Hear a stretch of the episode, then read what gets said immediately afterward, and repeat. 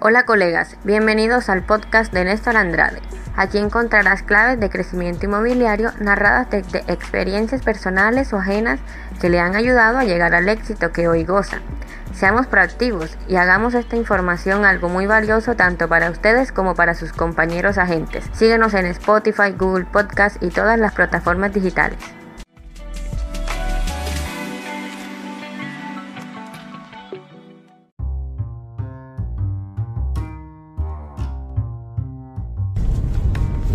Hola, hola, y hoy estamos con Sandra Olarte, que ha trabajado ya un tiempo prudente en el negocio de los arriendos.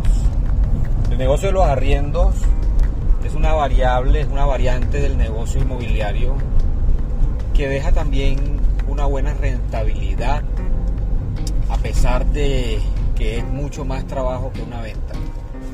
Muchos agentes y muchas empresas ven esta actividad como algo difícil, pero realmente si analizamos todas las todas las variables que integran esta, esta actividad, es algo sencillo.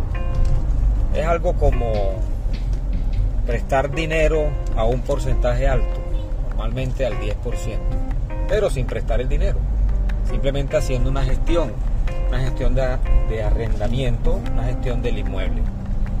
Soy Néstor Andrade, broker inmobiliario, emprendedor y esto es lo que tenemos para hoy. El negocio de los arriendos y las dificultades y ventajas. Hola Sandra, ¿cómo estás? Hola Néstor, bien y tú. Excelente, feliz de compartir contigo información de arriendos. ¿Cómo te ha ido en los últimos meses con el tema de los arriendos? Cuéntame. Bueno, en los arriendos varias cosas. Por un lado, como dijiste, a veces es rentable, es bastante bueno. Eh, por otro lado, tiene también sus, sus ventajas y desventajas. Eh, tratar con clientes no es fácil, mm, tanto con los propietarios de los arriendos como con los arrendatarios como tal, pero es algo que se puede manejar y realmente ha sido en nuestro caso pues una experiencia buena. Eh, no nos han tocado pues clientes tan tan pesados como diría en algunos casos. Eh, han sido sorteados, han sido manejados, pero en realidad eh, es algo que mes a mes, como dices, puede ir incrementando tu, tu flujo de efectivo, puede ir incrementando tus, tus ganancias y si se consiguen buenos clientes y buenos arrendatarios después de hacer un buen estudio, pues es mejor que como hace la mayoría de la gente cuando no hace estudio y arrienda a cualquiera. Entonces ahí es donde se ven más los problemas a la hora de, de los pagos, a la hora de desocupar un inmueble, a la hora de, de pedir pues puntualidad más que todo y que sean comprometidos. ¿Qué, ¿Cuál es la parte más difícil del arriendo que te ha tocado? Eh, sí, tratar con el cliente como tal cuando ha tenido inconvenientes a la hora de, de ya estar en el inmueble y pues a veces no les gusta después que están ahí y quieren Deshacer, un negocio, sí, el contrato. eh, a veces se hace el contrato y se fijan de pronto pues, en las condiciones o en las cláusulas y no son claros a pesar de que uno les explica todo. Sí. Pero eso ha sido lo más difícil, eh, trabajar con clientes que creen que eh, el contrato no vale, no tiene validez como tal. Cuando es la única alternativa que nosotros manejamos, contratos escritos y, au- y autenticados. Correcto. Tenemos, tenemos siempre la percepción de que el negocio de los arriendos es así de difícil, precisamente porque muchas personas lo dicen. Porque inmobiliarios dicen no, que llevar arriendos es complicado. Pero si lo vemos desde el punto de vista legal, si se basa en un contrato y el contrato está bien redactado, bien delimitado, yo creo y pienso que es muy beneficioso porque al limitar las responsabilidades queda abierta la opción de hacer una buena administración y con esto es suficiente.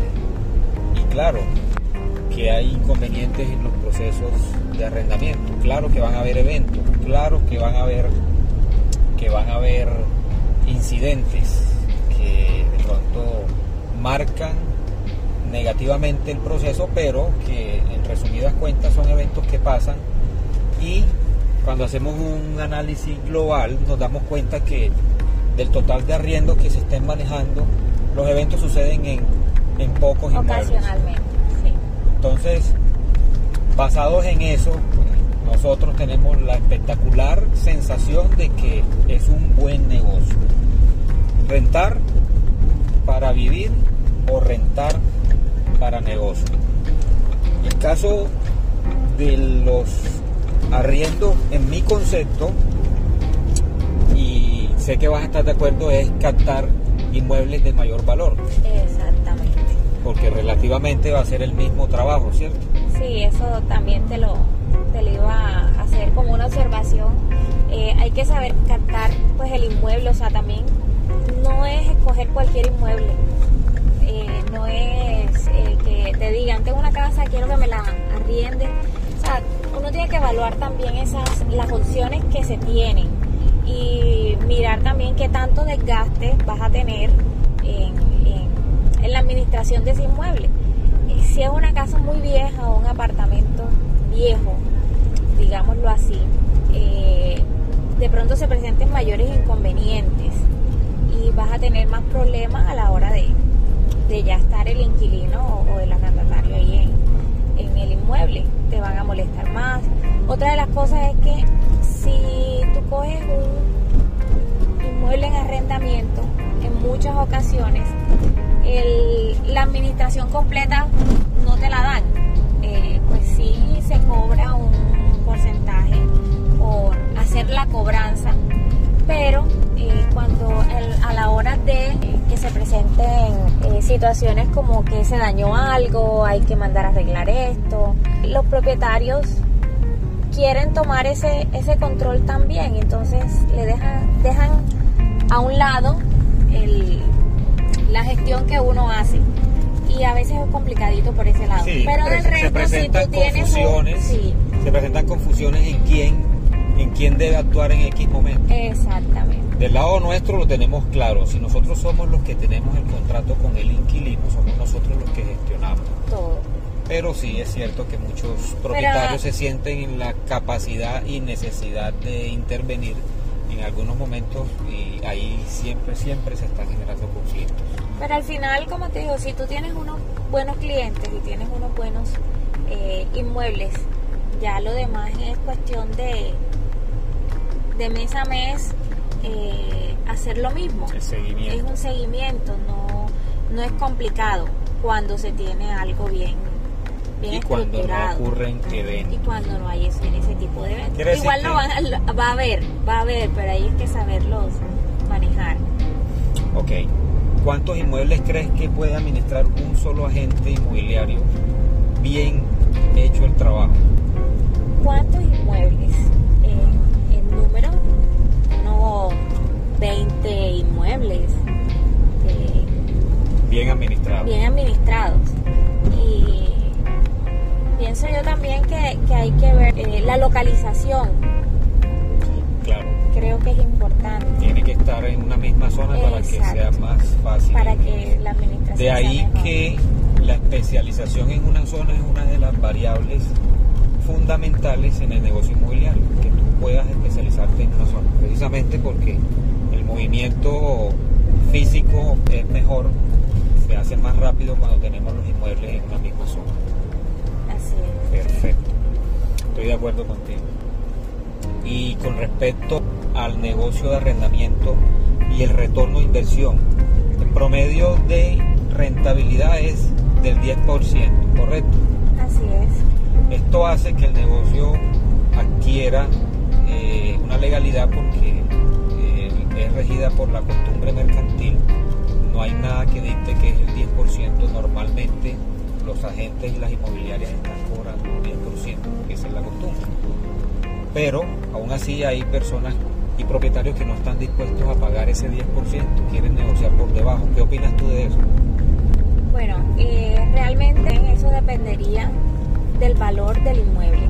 La idea es tener buenos inmuebles, como ya te había dicho, pero creo yo que es justo si la gente está llevando un cliente, haciendo toda una gestión, de mostrar, de estar pendiente a todo lo que hace referencia al inmueble como tal, al, inquilino.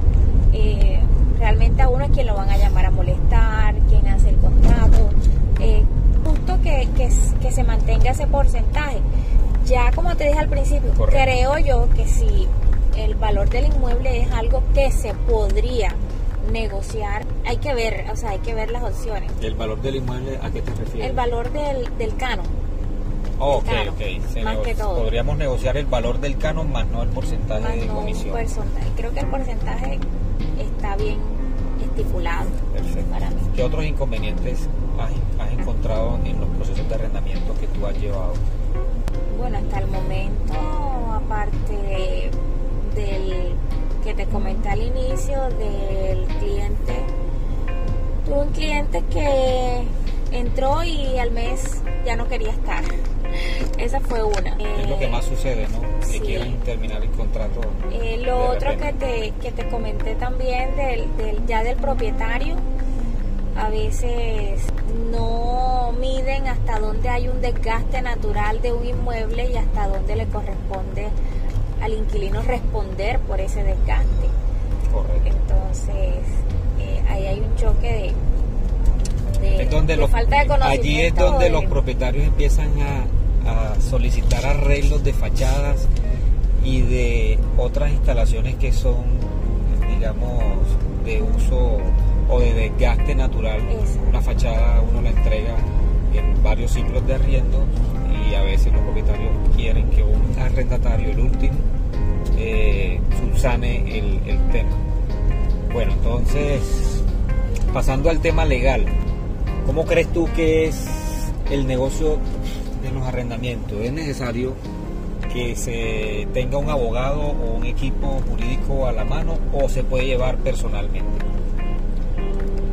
Creo que sí es necesario pero en los casos en que haya algún inconveniente, mientras eh, se tenga un buen contrato, mientras no haya necesidad de, interponer pues ninguna demanda, pues no se necesitaría un equipo jurídico, pero por cuestiones de, estar informados y de hacer correctamente las cosas, en ese caso sí es necesario el equipo jurídico, o sea, depende del caso. Tú como agente inmobiliario que está gestionando tus arriendos. Esto es un ejemplo. Sientes que no lo necesitas. Pero hay casos en los que son muchos los arriendos y sí va a ser necesario un equipo jurídico que esté ya en contrato directo. de hecho, el mayor uso que se le da al equipo jurídico o a los abogados es cuando ocurren eventos de impagos de inquilinos que están pendientes con con las mensualidades y se les somete a un cobro prejurídico y eso lo tenemos claro. En mi cuando caso ocurre no solamente, bueno, sí, de los pagos también de los servicios, que cuando se ya se acaba el contrato, pues hay que esperar que lleguen pues los servicios correspondientes a la, a la fecha en que salen los clientes. Claro a veces muchos dicen, no, ya yo pagué el último, el último recibo, pero no esperaban pues de las prórrogas que hay que hacer o de las eh, de, de los días que estuvieron o, mirando la lectura realmente del servicio. Entonces, todo eso hay que esperarlo. Y una vez que llegan ya los recibos, uno dice, no, es que esto te corresponde pagarlo eh, a ti. Entonces, a veces no quieren y ahí entra uno otra vez el... En el prorrateo de los servicios, desde el momento en que salen cuánto es el pago que necesitan ellos subsanar. En el caso de los, en mi caso específicamente, pues he tenido inconvenientes con algunos arriendos donde hay impagos y a nivel de oficina nosotros eh, hacemos un protocolo de atención. En este, en este ejemplo te doy que de 0 a 30 días de impago lo tratamos nosotros.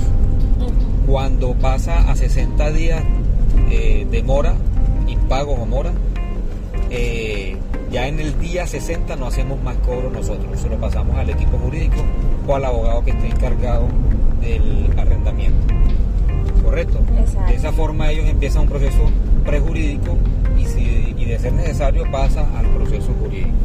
Entonces de esta forma nosotros les mostramos a ustedes que el negocio es más que todo un, un contrato y que con el propietario se firma otro contrato un contrato de administración o corretaje. En el caso de los arriendos puede ser un contrato de administración.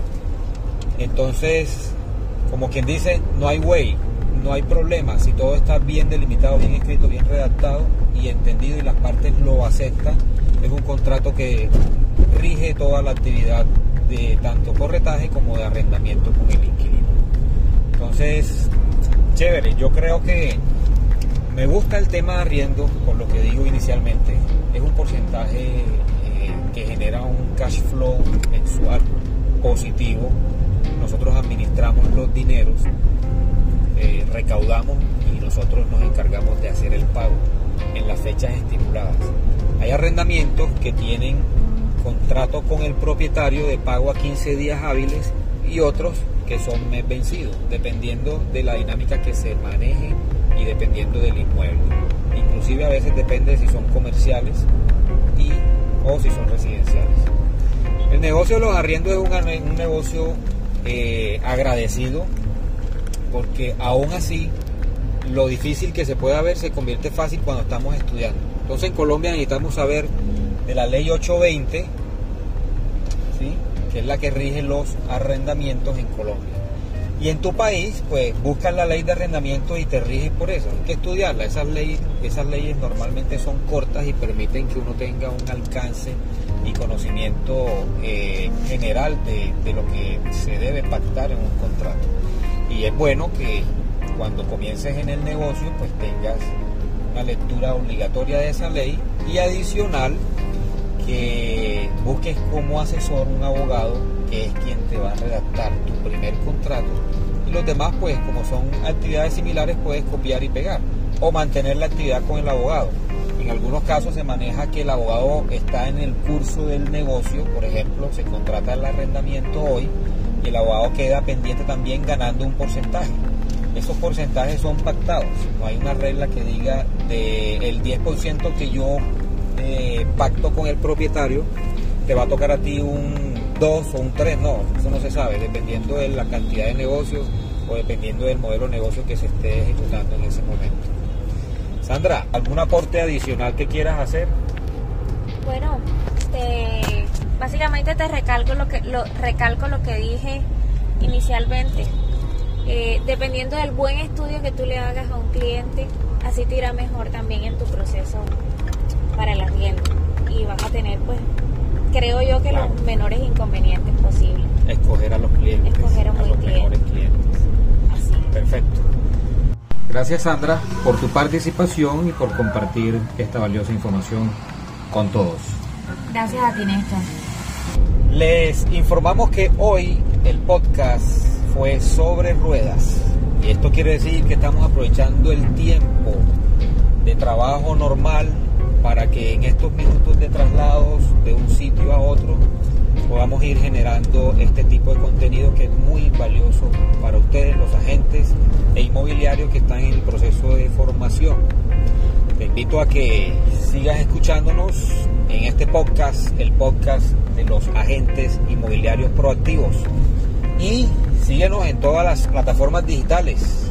Gracias por escuchar este episodio de Arrendamientos. Nos vemos en el próximo. Chao, chao. Comparte esta información con alguien. Comparte ahora, suscríbete, sígueme en Instagram como Virtual Néstor Andrade. En la bio, todos los enlaces disponibles. Gracias.